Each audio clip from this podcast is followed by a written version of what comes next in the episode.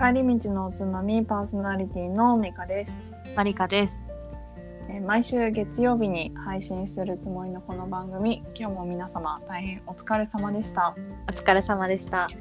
えー大学からの親友同士のアラサー2人が自由気ままに語り合い皆さんの帰り道のおつまみになるような時間をお届けするトークプログラムとなっておりますはい。お疲れ様でしたちょっと小ネタを一個話してもいいですか？おどうぞどうぞ、この3連休でね、うん。あの私の大学からの友人でオーストラリアに住んでた子がうん、コロナ入って2年半ぶりに帰国してたんですよね。おー。2年半ぶりに会ってうん。その子に話してた時に私その子にこのラジオやってること言ってなかったんですよ。うんうん。でそれをその他の大学の友達がうん。何かこういうことやってるんだよって多分話したっぽくて。うんうんでその時に「いやなんかマリカ彼氏できたらしくてこうこうこういう出来事があってこうらしいんだよ」ってなんか話してくれたらしいのね。うん。うんでそのオーストラリアの子はもううん。あたかも私がその子たちに直接喋ったかのように 説明をしてくれたんだけど 聞いたらそれはポッドキャストを通して聞いた話だったっていうのを聞いてうん。なんかえそんな頻繁に会ってるんだみたいな感じで 思ったらしいの。だからそれぐらいもうポッドキャストはリアルなんですよっていうことみたい。あの全てを本当にマジでさらけ出していく感じそうこれ聞いてれば本当マリカとミカが何してんのか大体わかる。そうだからあのこれをやってしまってそのうん友達が聞いてることによって、うんあの友達と会った時に話すことなくなるんだよねなんか枯渇してんだよねいろいろ。なんかあなんかもうそれしなんか聞いたよみたいな感じで言われてさ。うんうん。なんかさああのせっかくなんかみんなのリアクション見ながら喋りたかったのにって思ったのにさ それはなんか聞くことは叶わないみたいな なんかそういう状態になってるよね。そう。なんかあでも聞いてくれてるんだと思ってすごい嬉しかったし友達とかが。でもねなかなかさそのオーストラリアにいるから会えないわけじゃないですか。うんねそういうのがさこういうなんか、ポッドキャスト通してさ常になんか近況を知ってもらえるきっかけになってるのはうんいいことですね。うんそうだねなんか今後聞いてねってプロモーションしときました。すごいね、うんそんな聞いてくれてるんだありがたいですでね。ねありがたいですね。海外進出してるってことですね。って言ってますね。身内のなのにね。い身内でじわじわと海外進出。やすごいなそれは。うん。ついに私たちのポッドキャストも1年が経ちましおめでとた。おめでとう。う。早いね。早いね。なうんか、よくやってるわ。なんか途中ねなんかやってない時期とかもなんかあったりなかったりとかだったんですけど、なんだかんだねうん。1年が経ちましたね。すごい。すごい。いやーどうでした？この1年ですか？そうそうそなんか振り返ったら結構激動だったと思います私は。うまあそうだよね。うん、職種が変わったっていうのが一番でかくてうん。それこそ変わらなかったら仕事をもうやめようって思ってるぐらいの時だったからうん。絶対いいタイミングで人生がこう動いたなっていう感じだし、うん。まあ、久しぶりに彼氏もできて。そうよね。うん。いろいろあったね。そうだね。どうですか美香さんは？まあ私はあんま変わってないんじゃないかなって思いますね。そうですか？うん。変わってないと思うよなんかね、うマリカさんはいろいろその今言ってたうん。変化変化があったと思うけどうん。私はね仕事もうん1年間同じところにいるし、うん。同じことやってるし、うん。彼氏もできてないしうん。アプリをずっとゆるっとやってるしうん。変わってないななんかやばいなでも引っ越したりとか引っ越しは誰でもできるやんだって 結構大変じゃん引っ越しも。まあね。うん。いやーあんまり変わってないなと今思ってしまいましたね。そんなことないですよ。ここれいれいよ。我々何話配信してきたんですかだって。まあいろいろねあったけどね、結局トータルで見ると大きい変化にはつながってないって感じかな私は多分。うーん。まあね毎年毎年そんな大きい変化があっても疲れますから。まあそうですか美香さん一回転職してるわけですしね。そりゃ、まあね。ないでしょうよ仕事は。ねうん。えただなんかあのまだその転職の、まあ、サイトっていうか、まあ、そんな感じで登録してて、なんか結構やっぱ毎日のようにオファーメールみたいなのが来るんですよ。ああそうなんだ。ここのうちの会社に来ませんか？みたいなのとうか、ん。一回なんかカジュアルにでも面接させてくださいとか、毎日来るんですよ。うーん登録してるとね。うん。でそうするともう今2年ちょっと経ってるんですけど今の会社に入ってね、うん。やっぱ揺らぐよね。なんかうん。やっぱ人ってなんか2年ぐらい働くと飽きるんだなって思った。うん。そうなんだ。やっぱそのいい条件提示されると。うん。だしなんか仕事ってさなんかできるようになったら嬉しいんだけどさ、うん。できるようになるとなんか次しんどいフェーズが待ってるじゃん。なんか、できるようになることによるしんどさみたいなのあるじゃないですか。うんうん。あの成長は感じられないけど責任は重いことは続くみたいな。はいはい。そういうのあるじゃないですか。ある。それが嫌になってくるんですよねきっと。うん。うん。多分そのフェーズに来ててうんまあ、そこをねなんか、まあ、中堅ぐらいになってきたら頑張んなきゃいけないのかもしれないけどうん。そこがねいかんせんちょっとゆとり世代辛いっていう感じかな。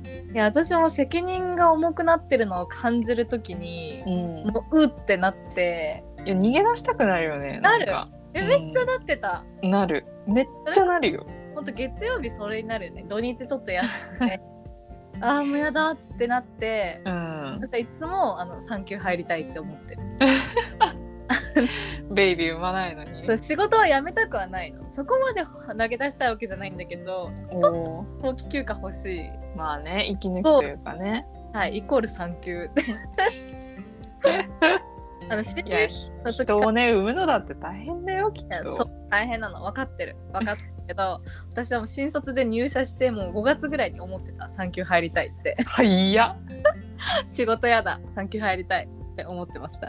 現実逃避でしかない。逃げの産休。逃げすぎるそれは。早すぎるしね。やばいよね。うん。いやでも責任やだよね。お給料やだ。低いけど責任が増えるのは嫌だ。うん、なんかそうそこまでなんか自分のそのまあ精神的苦痛も苦痛というかなんかうんストレスもすごいじゃないですか。うんかそこまでしてなんかお金が欲しいのかって聞かれたらまあ別に今もらえてる分で十分だけどなって思ってしまうんですよね。うんうんそれがねちょっと難しいところですよね。なるほどうねんなんかあと何十年働くのって感じだからさ、ねえ本当にそれはそうマジで。ね楽しいと思える仕事とかね職う場ん。だよね。うん。辛い。いつまで続くんだろうっていうね。なんか終わりが見えないですよねこのうん。サラリーマンジャーニーに。サラリーマンである限りもう一生こうだよ多分。まあね。経営者とかにならないと。あ経営者になったとしても結局やっぱ人間はね働いていかないといけないじゃないですか。はいだからもうそれは一生続くんだよなって思うとね。本当。になりたいタイプでもないでしょミカさんは。え？経営者？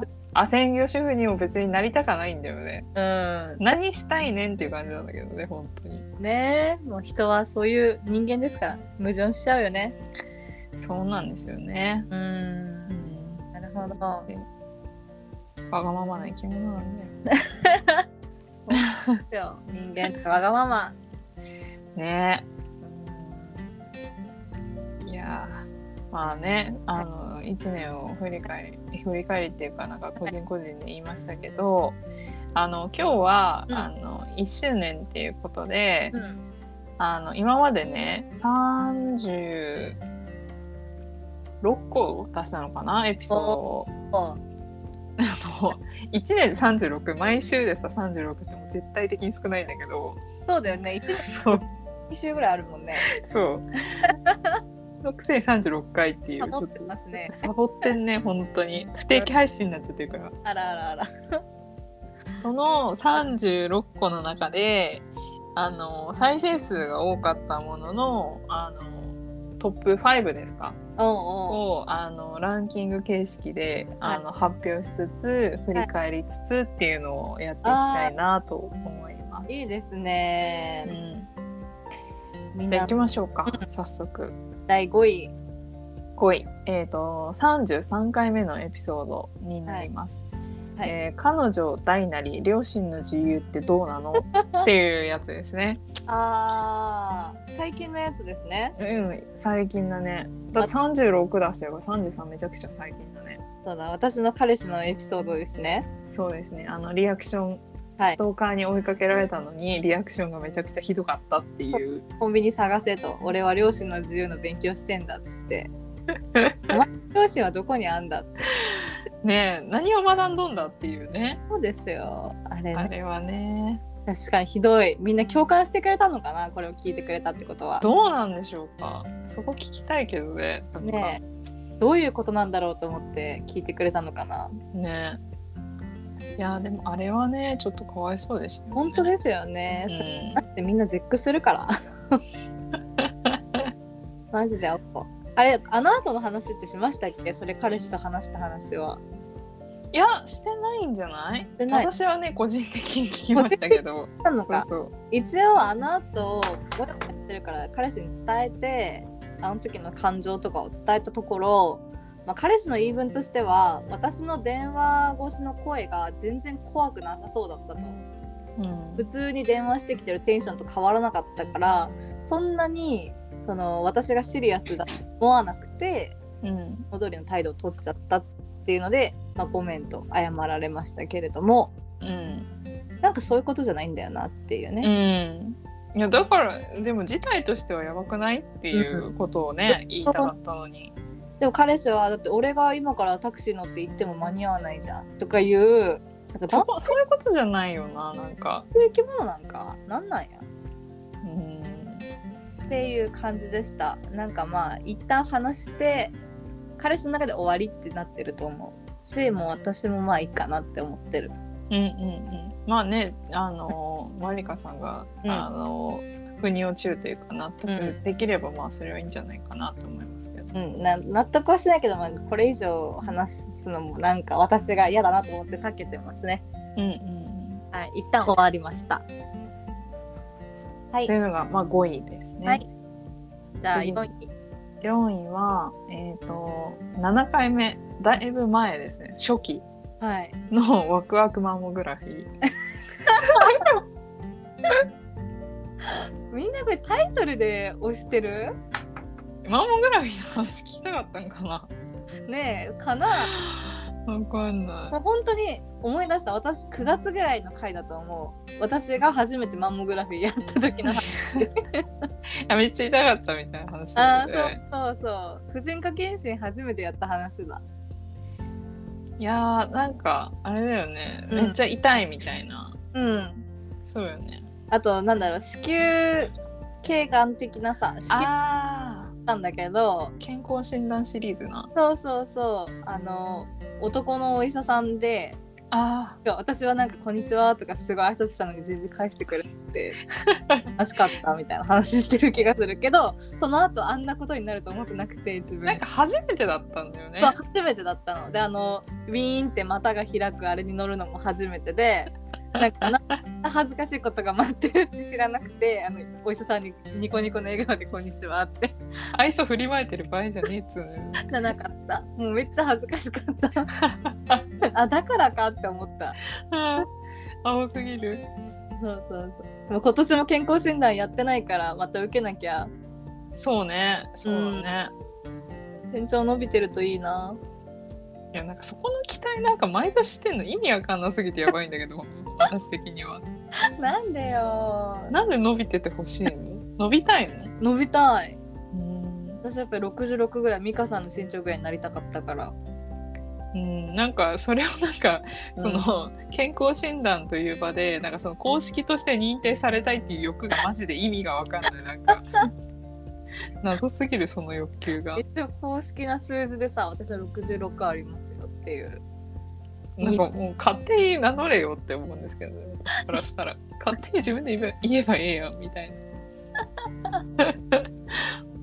でもちょワクワクマンモグラフィーパート2をまた出せるように。そうだね。これ毎年話せるからね。なんだかんだでこの話。そうだね。そうそうそう。というのがまあ4位でございました、はい。なんかねうん。こんなしょなんか何が受けんのかが謎なんだよなマジで、うんうん。そうだね。第3位。3位はあこれも最初の方ですね。うん。8回目のやつで恋愛市場の需要と供給バランス崩壊問題、あーこれ美香さんが定義したやつじゃなかったですか？なんでこの話になったんだろう。全然覚えてないないや美香がなんか言ってた気がするこれ。需要と供給ってなんか成り立たんよねみたいな崩壊してるよって話してたななんかこういう女とこういう男がいてみたいな話だった気がする。あれそうだっけ？なんか自分がなんかそのいいなって思った人は全然振り向いてくれないけど、みたいなことだった気がする。あそれか。でなんか自分自分がいいなって思った人は振り向いてくれないしうん。なんか全然えみたいな人が自分を追いかけてくるっていうなんかこの矛盾って何なんだろうみたいな嘆きだった気がすあーなるほど。る違うかな？多分そんな感じ。するわ。だよね。なんかうん。私が言いそうだもんなんか。いやいや私も知ってるよそれ。いやでもねここは共感されるところなんでしょうかね。じゃないんですか？やっぱ恋愛ネタはね女の子好うん。きなんじゃないかなとは思うけど。なるほど。まあそれはね一生のなんか、一生の課題だよねマジで。うん。幸せな結婚をするにはマジでこの課題と向き合わなきゃいけない気がする。いや本当にそうよね。うん。いやー向き合えてないな。難しい。いやなんかさあのこっからあ、まあ、ちょっと一回ランキングの話をしましょうかね、はいはいはい。えっと次2位ね。第2位。これは19回目のやつですね。うん。えっと最中の女子は誰だって尿意と戦う演技派女優ってやつですね。これ結構前からそのランキング上位にいたよね。うん。なんかうそこもなんか需要あんだと思って面白かったんですけど、うんみんなこれ気になってるんじゃないかって話を個人的にしてたよね。そうそうそうそうそう。なんか。自分たちじゃないだけだけじゃないってことだよね。うん。えこれさここ話していいかわかんないんだけどそこのさ、うん。尿意尿意問題なんだけど この尿意をうん。我慢せずに超えた時にうん。潮吹きっていう現象になるなったの？いやらしいの。っああそうなんだ。て言われてあの、うん彼氏とかあと他の人からね、うんうんだから一回その尿意来るともう私的には止めてってなるんだけど、うんうんもう止めずにむしろ脱力をするとうん。うん潮吹けるらしいよ。なんかそれむずくない？なんかさあのでも感覚としてはそうん。のトイレと同じ感覚だから、うんやっぱ怖い気持ちはあるよこよねこっちからしたら。まあまあそうだよね。だしなんか、そのもうおむつがさうん。外れた瞬間からさ、その人前で、うん。そのなんかあの尿を催すっていうことに対して、なんかモラル的なロックがあるわけじゃん。人間としてさ。うん。だからさそれ外すの結構むずくない？なんか、うん。無意識にさ止めちゃうじゃん。だってなんかうさ、ん。普理性通にだよね。そうそう理性完全にぶっ放してさ、うんそこをなんか脱力して解放するってむずいよねめちゃくちうんゃ。えでもすっごいぶっ飛んでないとできない気がする私も。あとやっぱ、ねそれこそお酒とか飲んでさうん、もうね理性を飛ばせてる状態じゃないと厳しいかもしれないね。うん、あとやっぱそうそのそういう人の前でやりたくないっていう理性とうん布団とかでやってると本当何物理的に濡れちゃうっていうさうんうんうんうの理性も働くじゃん。うんうんうん。お風呂場とかだったらわかんないけど。あそういう問題なの？いやわかんないわかんない。けど私は結構場所？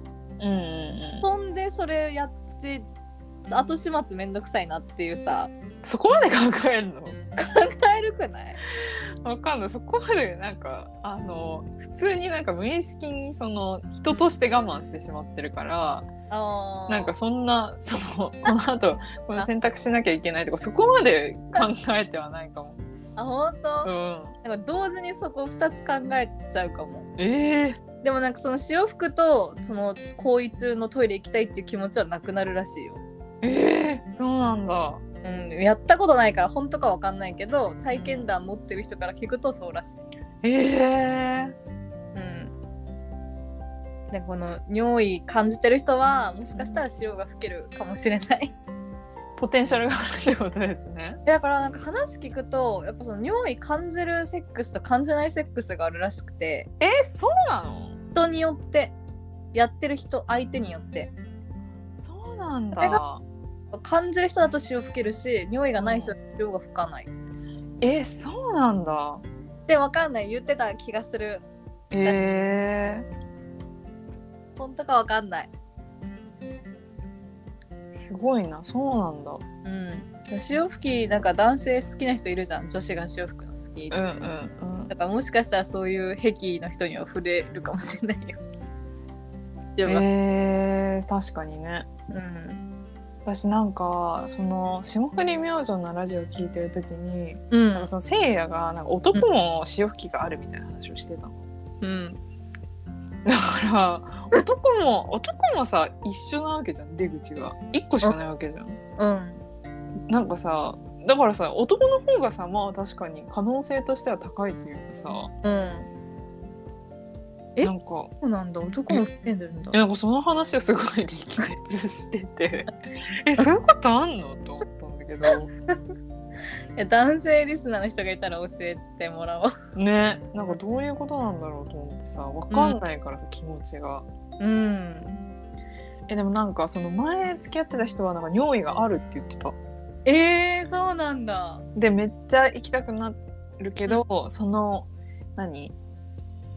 あのなんかそう前付き合ってた人さしてる途中に多分あ、うん向こうも尿意と戦ってる状態だったと思うお互いとお互いお互い戦ってたっぽくって。あそうななんか私めっちゃトイレ行きたいって思ったけどなんかむ相手はなんか急にその最中にうん「ごめん今トイレ行ってきてもいい?」って行くタイプの人だったの。あそうなんだ。そう。でえー、みたいな今みたいな。こ私もめちゃくちゃ行きたいのになんでお前行くの？みたいな感じでそこでなんか試合終わるみたいなことが結構あったりして。うん。でなんか私は分かんなかったなんかさうん。うんとなんていうの？私たちはさ膀胱がさ物理的にさその竿によってさ圧迫、うなんか刺激されるわけじゃん。されるね。でもさ向こうはさ棒だけなわけじゃん。だからさどどういうメカニズムなんだて。うん。それも分かんなかったしうん。なんかその出す口は一緒なわけじゃん？うん。でもさその何？あのまあその何？元気になってる状態ってさその、うん。行く方のさ気持ちいい方のさ液とかその血液が集まってきてさああいう状態になってるわけじゃん。はい。でそれをさうん。そのそれに対しておしっこ出すってどどういう風に出すんだろうと思ったわけ。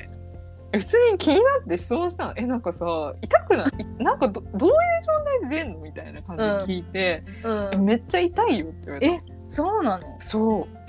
えどういう意味わかんねえと思って。普通のトイレとはやっぱ違うんだ。違うらしい。なんかやっぱうってなるって言ってて。へえてか我慢しろよって感じなんだけど普通に まあ我慢してほしいよね。戦いが終わった後言ってそうそうそう。私も我慢してんだからさ。うん。だってその間に絶対一回ししけちゃうもんね。えしけるよ。ででなんか向こうが行くからいやなんかじゃあ私も行こうと思って 行くから終わるみたいな感じだった。え？戦時？不戦勝？なんだろう。うん。不戦不戦勝戦い？戦だったのこれはなんかそういうことがあったからまあ男だけじゃないのかなって思いますけどね。なるほど。うん。男女ともに尿意を抱えながらやってると。うん、その可能性があその元彼の人だけだったのかもしれないけどうーん。そうみたいですよね。なるほど。勉強になります ちょランキングに戻りましあそうそうそう。またねこう下ネタの話になるとすぐね私もとっついて喋っちゃうんですみません本当に。たではでは。あ第1位ですね。うん。1位は21回目の、えーとうん。恋愛における努力と極の極度な同情は紙一重でうす、ーん。合わせちゃうんだよねって話か。そう。なんかなんて言えばいいの？あのその人のこと知りたいってうん多分これ私も、私が語ったシリーズだと思うんですけどその人になんか合わせたいとかじゃなくてその知りたいっていう意味で努力してるっていうことと、うんなんかその向こうの趣味にどんどんどんどん合わせていっちゃってつまんない女になってるってなんか難しいなんていいの？紙一重で難しいよねみたいな話だったかなと思い。改めて聞いてもやっぱそれは難しい、うん、だしなんかあとこれの、うん、あのエピソードで多分私がなんかその、好きなタイプの男のことをあの 3回回ってお手からワンダって言ってくる男がだあ。みたいな話が出た回な気がしますね。3回回ってお手からワン男。そ なるほど。うだ確かそうだった気がする。あーそういった話も出た記憶ありますそうそうそうそう。うーん結局合わせてっちゃうしそうやってなんか「俺俺」みたいなタイプの男は結局好きなんだよねみたいなうん話だったかなと思いますうんね。うんうん難しいよねこれね。恋愛テクニックはもうほんと難しい一生の課題よな。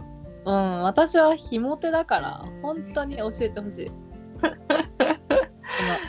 でもあ本当にさ上位のやつさ3個とも全部恋愛恋愛、まあ、ちょっと一個ちょっともネタ挟みましたけど恋愛系ですよね。みんな気になってるのかな？恋愛、ね知りたいのかなうちらは本当に 全然恋愛ベタだけどねうん。何の参考にもならない話だよ、マジで。ただの、え なんかリアルなヘマの話だもんね。またそれやったんかってこいつらアホすぎだろうと思って聞いててそう思うんだろうね。美香さんの失敗を私も同じことするっていうそうそうそうそうそう。なんで自分で身をもって体験しに行くのか意味がわからないよね。なるほどその話聞いたなーっつってなるほどねなんかまたやっぱまた自分の推しの回とはまた違うねみんなが聞いてくれてるのと、そうだね。うん、確かに。私の推し会推し会は？あのちょっと私の話になってしまって恐縮だけど あのデビスカルノ級の自給自足と 遠隔操作からのトッキ マジ自己犠牲の極みの回だよね。正直その何回目だっけ？25回目とかあったかなそれあ、でもそんそんぐらいな気がする。あの遠隔操作からのトッポッキは私の話私がもうめちゃくちゃ身を削ってる話なんですけどうん。あの恥ずかしすぎて私は聞けてないんですよもう録音した時のテンション高かったのは覚えてるけどうん。冷静になって聞けないぐらい恥ずかしいんだけどでも友達とかからこれ聞きながらスーパーで吹き出して笑っちゃった LINE とかもらって私嬉しかったなんかそんな面白いコンテンツをお届けできて嬉しいって思った精神がもう身削ってド M の精神だからエンターテイナーとして。でもぜひ聞いてほしい あれめっちゃ面白かったけどね、本当に。なんか落ち込んでる時にもうこいつバカだなと思って聞いてもらいたい。なんかさ、あの、その、あの、バイブをね、うん。入れられた時の、い入れられてさ、みたいな。やばい、やばいじゃんみたいなこと多分言ってて、なんかその謎の的を、その、やばいじゃんのところ、なんかよくわかんない、嬉しいような、なんか、恥ずかしいような、なんか感情が入り混じってる感じのテンションがマジでウケる。あれ朝8時ぐらいに集あ、そうだ、朝めっちゃ早い時に撮ったんだ、あれ。ミカほんと起きたてみたいな。私の朝のテンションを察してくれて。そうなんか電話してきて急に。ほんと迷惑マジで。今撮るって言ってくれて。そう。で喋りたいんだなこの人みたいな。そうそう。マジでめんどくさかったわ本当に。いや時朝から爆笑できたでしょ？まあねそうね。うん。私はその回2つがおすすめです。美香さんはどうですか？私はうん。何回目？30回目ぐらいなのかな？わかんないけどあの、あれですね。ドキドキしてるしてないってやつですねあの マリカがうん。アプリで知り合った男にポーカーに連れて行かれて、うん。そのポーカー男がうん。ゲームのたびにマリカにそのドキドキしてるって毎回聞いて くることに対してだんだんイライラしてきてしてないっていう食い組に 切れた話。あったねえあれマジで面白かった本当に、放課男ね。うん、毎回ドキドキしてるって聞いてしてないって切れるやつ。最初「あえ大丈夫」だったんだけどね。だんしてないっていう。うるさいみたいな。めんどくさいみたいな。黙れみたいな。本当。あれがめっちゃ面白かったですね。あありがとうございます。うん、ぜひそのドキドキしてるも聞いてください。うん、あれ面白かったねあれあの時さ本当に結構うん。マリカアプリ無双時代だったよね。あめっちゃなんか。ね。34人ぐらい並行してて、そうよね、うん、そうそれこそ今の彼氏も会いながらうん。だった。誰にしようかなってやってます結構アンチアプリ派なだだったのにさ。うん。すごいなんかやってるなっていう時期ですよね。いやアンチアプリですよ今もね。あ今はそこはそうなんだまあ1ヶ月で辞めたからね。まあね、うん。なんか1ヶ月のすごいなんか集中感がすごかったよね。そうね。なんかがっつりやって。うんすごかった。集中。でなんかさその結構のめりのめり込んじゃうタイプじゃん。うん。だからさそのすっぽかされた時とかもあってさめちゃくちゃなんかへこんでてなんか私が励ます会とかもあったよね。あいやムカつくよねドタキャン。だからさ聞いてようんどうぞ。私もさ、うん。そのアプリをなんかゆるっとずっとやってるんですけどこの間そのドタキャンされたんですよ。あーマジ？でなんかね、あの会う約束しててうん。なんかその前日のうん。夜とかに、なんか1日に1通ぐらいの頻度でやってたんですよ。あー。でその前日の夜とかになんかうん。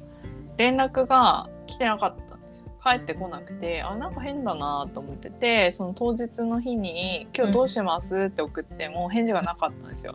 うんで結局なくてうんでなんかすっごいムカついてなんかもう一人でスーパー銭湯行こうと思ってスーパー銭湯行ってうんで一回リフレッシュしてでもなんかやっぱ怒りが収まんなくて自分的にうんなんか多分ブロックしたんだろうねきっと。えで、なんかムカついたから、うん。LINE で結構年上の人だったんですよ。ー、うん。なんか 私なんかやっぱ一言言わないとなんか済まない性格なんですよね。だから なんか LINE でうん。なんかアプリとはいえいい大人なのになんか連絡もなしにドタキャンするのは人間としてどうかと思いましたってわざわざ LINE 送って、まあ、見てないだろうけど、うん。なんかその世直し的な一言を言って終わるっていうのがありましたね。えー、いやでも分かるよアプリだからといって本当人人としてどうそうそうそう本当にそうマジで。うんなんかドタキャンする人の気持ちが知れないよね。うんませんなんか本当分かりやすい嘘でもいいいいからうんついてくれた方がまだマうシ。いん、ひどいよね。や本当イライラするよねこっちは時間も空けてたわけでさそうそうそうそうそう。あれなん話か金金曜日とかだったんだよね。そうだねそう。ででさ、言った気がするなんかイライラしてあそう言った気がする。うんうんマジでムカついて本当に。いやそれはムカつくうん。なんでこいつにこんななんかうん時間を割いてしまったんだろうとうん思ってしまったね。やっぱさアプリって本当だから嫌なんだよねまあね、まあ、そればっかりはねまあ関係がね希薄だからまあそればっかりしょうがないと思うけどうーんまあ普通に大人としてねうん。どうなのって思ってしまいましたね。そうだね。いやまあだから、まあ、こういうこと言ってあれかもしれないけどだからその年まで一人なんだよっていうこともあるからね。まあ、結局ねそう言われちゃうよね。なんかうん。仕方ないよね、言われてしまっても。うんうん。そっか。ということがありましたね。なるほどね。いろんな人がいるからな。いやそうなんだよね。うんそうそう本当にそうんう。まあね結構こういうことあるんじゃないかなって思うアプリで。ドタキャン？うん。なんかその男女問わずあると思うんう。なんかそのそのその人と約束する前に会った人うんは、なんかあの待ち合わせしてて私が普通にちょっと遅れちゃったの、10分ぐらい。うんであの待ち合わせの時間ちょっと前くらいになってその人がうん「あの着きました」って連絡してきて「あすいません10分遅れます」みたいな感じで言ってちゃんとそのちょっと10分遅れぐらいで「すいません」って言ってうん。言ったのね。うん。でそこのお店並んでる時にうん。なんかあの今日正直来ないのかなって思いましたって言われて「えみたいな10分遅刻で,、でしちゃってあそこごめんなさいなんですけどって言ったらなんかその前に会った人がうん。その待ち合わせしてた時間のなんかギリギリぐらいになって「すいません30分遅らせてもらっていいですか?」って言って「あ全然いいですよ」みたいに言ってなんか時間潰してたのカフェとかでね。うん。でしたらなんか「すいません40じもう15分遅らせても大丈夫ですか?」みたいな感じで言われて「ああいいっすよ」って言ったら、うん。その45分ぐらい経った時に急に連絡取れなくなってドタキャンされたのって。ええそれひどくない？なんかさ待たせといてさ。うんドタキャンするみたいな「えそれやばくないですか?」みたいな感じでね。なんかねひどいよね。みたいな感じで言ってたけど全然男とか女とか関係なくそういうことってあるんだなって思いましたね。あーどっちもやるんだ。いやーね。そうそうそう。本当に。いやへえよくないよね。マジで。なんか予定決めちゃったらもうしょうがなんかうん。しちゃいけないんじゃないかなと思うね。うん私もポーカー男とかさ会ってその日の夜にブロックしたけどさ。別に行きましょうとか言われてる段階でねうん。ちゃんと決まってないしさ。うんうんそれならまだやけど。うんうん。なんかねあー。なんかそういうことしても平気な人の気が知れないけどね私は、ねわかんないそれが。うん。人としてどうなのって思っちゃう人間なんで。いやもう逆に言うとミカの人間性がちゃんとしてるってことで。まあね。人間できてるっていう、まあそう思うしかないけども、うん。やっぱねアプリってやっぱそういうことがある世界なんだなって思いますよ。いや全然あるでしょ。うん。ドタキャンだけじゃなくてねなんかほら目的がよくわかんない人もいるしさ。ねいるよね。そういう人もね。うん。怖いよね。本社だっているかもしれないしさ。う、んまあもう人ってほんと怖いよねうん難しい。うんやっぱ信用するまで時間がかかる、うんうん、それはもう私も感じ取ります毎日うんまあそんなところですかね私の推しエピソードは。やっぱみんな恋愛が気になるっていうことですよねまあね共感してもらえるところも多いのかもしれないね。うんなんか同じアラサーでね悩みが同じ人もいるのかな。うんかもしれないね。提供できるといいんだけど今後。ね。うん。なんか最近ねちょっと失速してるかもしれないね。うーんそう。なんかそうだ。よもうのろけはさ一回付き合った時にやらせてもらったからさ。なんかのろけ配信しててもうざいじゃんいやそれはうざいな。そうでしょでも毎回毎回不満言ってたらさうんそれもうざいな。それ別れた方がいいんじゃんみたいになっちゃうじゃんでも 難しいんだねそうだよね付き合うとそうなってくるよね。そう、まあ、だから多分付き合っちゃうと面白い話がなかなかそうだよね。うん提供できないまあ世間話でもあの今後はゆるってやっていきたいなと思ってるので。そうだね。ね温かく聞いてもらえたら嬉しいですよね。いや私たちはあれがある。おつまみ in スペインがある。そうだね。これからね、それがまじあの控えてますかうん。楽しみ。らね。なんか美香さんがそのスペインのアウトレットを教えてて、もうそっからめっちゃ YouTube 見てる。おおそうなんだうん、結構安いみたいだね。そう。なんかねそのロエベとかあとはあのスペインのうん。あの確かスペインのなんかファストファッションブランドのマンゴーってあるんだけマンどスペインなんだ。確かスペインだった気がする。うん。とかもあのアウトレットがあるらしくってあとキャンパーとか。うーんかなりなんかロエベのねカバンもあの人気な色とかそのスタンダードな色とかはないみたいだけどやっぱアウトレットだかうら、ん。かなり安くなってましたね。ね。なんかいいいのがあったら本当買いだなと思う。ん。うまたお金なくなるよ。やばいよほんといやでもねお金はね使ってった方がいいですから経済回していきますか。うんそうそうそうそうそう。それが大事ですよ。頑張って原しときもうあの買ったネックレスの請求は来たんですか、来たよ。おお来たんだ。ほんと自転車操業。てかもう赤字よマジで。手をつけちゃいけない方だからお金を動かさないともう回んなくなって。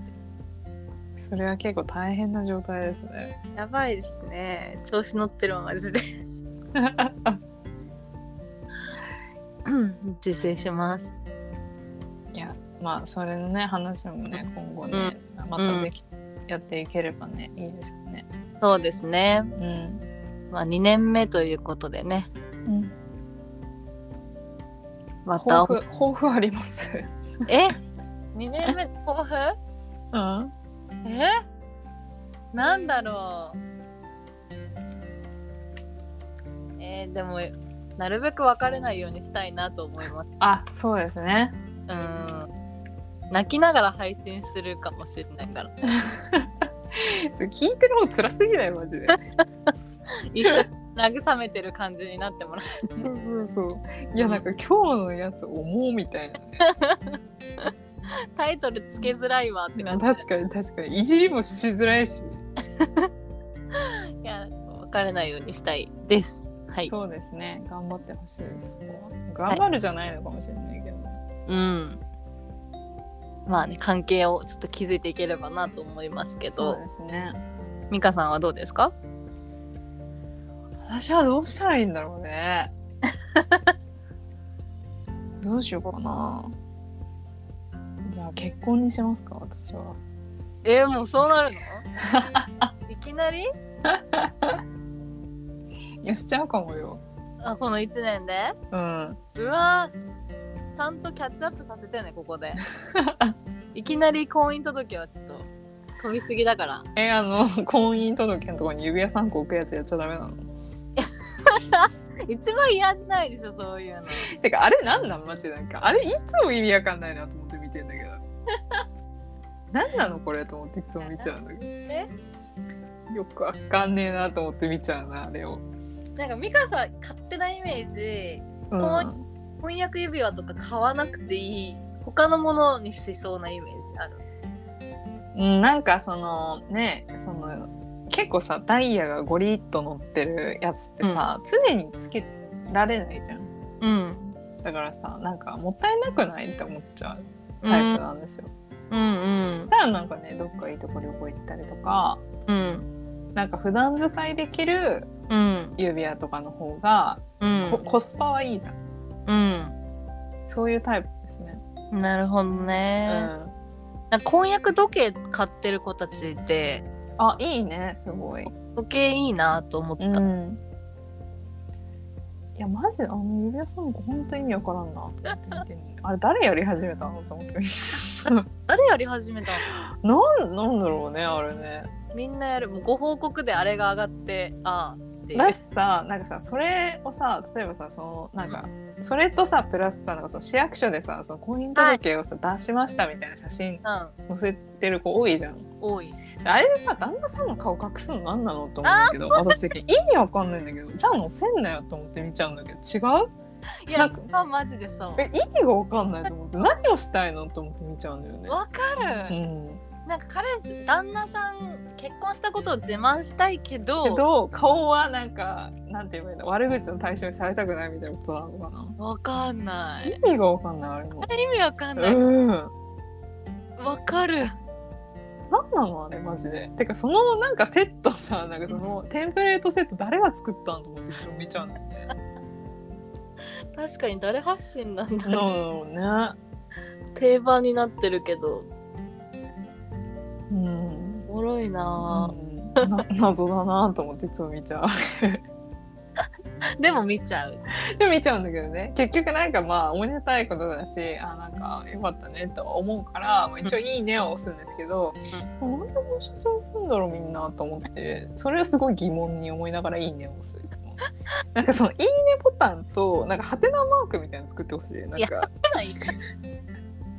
さ 押しづらいでしょはてないや私多分押すと思 何？うこれはなぜみたいな。なんか困るはてなマークもらっても確かにねなんか FAQ とか作ってほしいもんいやいやいあれ本当にわからんなマジで。やいやなんか憧れなんでしょあれがもうまあねあれが定番化してるからうん、そっかそっか。うんなるほどね。でも美香うん。となっちゃう可能性あるってことですねあそれやるかもしれないよ、その3個。一番やらなそうなのにねなんかさ、なんか、輪ゴム3個とか起きそう。みたいな何これと思ってるから。マジでさ、今までそれやってきた人全員的にいますよね。えもうもうすごい数的に回してるよ今 ほぼみんなやってるよ。えー、やばいかな今これ問題発言なのかな。いやでもよくわかんないなと思っちゃって。いやだから批判っていうかえなんでやるのっていう疑問なんだよね。ほんとハテナマークなんだよねマジで。なんかよくわかんない。なんかさ手を手にこうはめててさそれをさなんかその旦那さんと重ねてるとかはわかるよめっちゃ、うん。うん。なんかあのなんか3個ああそこのなんか役所のさ正式な書類の上に置くのがよくわからんと思って 確かに。ああれはうん。だろうね、うん、よくわかんない。なるほど。う、ん、いやでもね、うん。そうなっちゃうかもよ、この一年で私は。もうほんと1年この私たちアラサーの1年ってでかいですから、そまあ、何があるかわかんないよね本当に。う、そう、なんか、その。友達の友達の話になっちゃうんですけど、まあ、結婚相談所にねうん。登録して、うん。もうほんとそれこそね条件を絞ってうん。もう半年で結婚を決めたって話を聞いたんですよ。すごい。すごいよね。結婚相談所すげえと思った本当に。あそうなんだ。うん。結構お金かかるよね結婚相談所も。いやかなりかかるって聞きましたねでもやっぱ登録してる人たちはそれなりにいい感じなの？まあそのねあのどどこに登録するか次第かもしれないけど、まあ、そこの相談所に登録した結果、まあ、自分の条件に合う人がいたらしいですよ。えー、まあでもお互いもう結婚したいっていう認識があるからそうそうゴールは一緒だから、まあ、そこは早いんだろうなって思う。半年で決まるんだすごいよね。すごいやっぱりその報酬もやっぱ払わないといけないらしい。ねすごいよね。えすごい何なんて思っちゃうけど半年じゃねえでも結構いよね。もうこの年ぐらいになってくるとし知り合って1年で入籍とかみんないる？あるよね。普通にあるよね。なんかわかんないねうん。いいマジ？いや。全然考えられないけどうん。いやでも目標意識を持ったら意外とすぐ決まっちゃうものなのかもしれないよ。結婚するとそうそうそうそうそう。なんか自分がでも結婚してる絵がまだ見えてないからまあそうだね結婚はしたいんだろうけど今なのかっていういやでも一回そのイメイメトレとしてやっぱその指輪を3個置くとかそういうイメトレをしてみたらいいんじゃない？うんうん。だからその今じゃないかもとか言ってるけどそうそうそとかになった時に鬼焦るとかっていう可能性は全然あるから。うそうそうそう。そうなんだよ。結婚相談所もさ若ければ若いほどいいですって言われてたもん。そうそうそうそうだよね。若さとはね変えらなんかそのちょっと意地になってる自分もいると思うんだよね。あー。なんかみんはない。そんなね、波に乗って落ち着きなよみたいな 痛い自分がいる気がするんだよね。す私もねごい。絶対いる。車に構えてなんかそれをなんかかっこいいと思ってる中二病的な俺がいる気がするんだよね。うわ中二病だよー。私も絶対いる。うん、なんかね。てる私が好きみたいな自分いる。そう。なんかあの何？その結婚式とか、うん。そのなんか前撮りとかしましたみたいなさうん、すごい丁寧にさうん、全部載せる子いるじゃん。あの結婚式用アカウントとかのやつ？まあそこまでいかなくてもその自分の個人のアカウントとかで本当に結構10投稿ぐらいに分けてうんうん写真をこういっぱい載せてる子とか結構いいて、なんかそれになんかよ別に「ああよかったね」って普通に思って「いいね」を押してる自分が好きなのかもしれない私は。うーん。なんかあの焦ってないぜみたいなうん。感じで なんか車に構えてる自分が好きなのかもしれないっていう一番痛いパターンかもしれない。いやいやいやなんかすごいなって思う。ああいうのを見ると。今後細かく綺麗にさ写真全部さ、うん。あのせ選選んでるんでしょ？あれって。そうじゃない？でそれをさなんか本当に10個ぐらいに分けてさ全部なんかその式にあった出来事を文章に書いてああ載せてる人とかけ結構いるよね。ドレス選び編とか？とかそのそうそう当日そのなんて言えばいいの？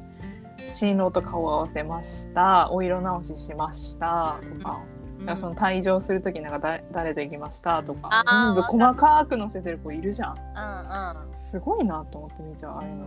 すごいね。うんすごい。あんななんかまあその特別な日だからそうなんだろうなと思うけどすげえ丁寧に教えてくれるなって思って見てる。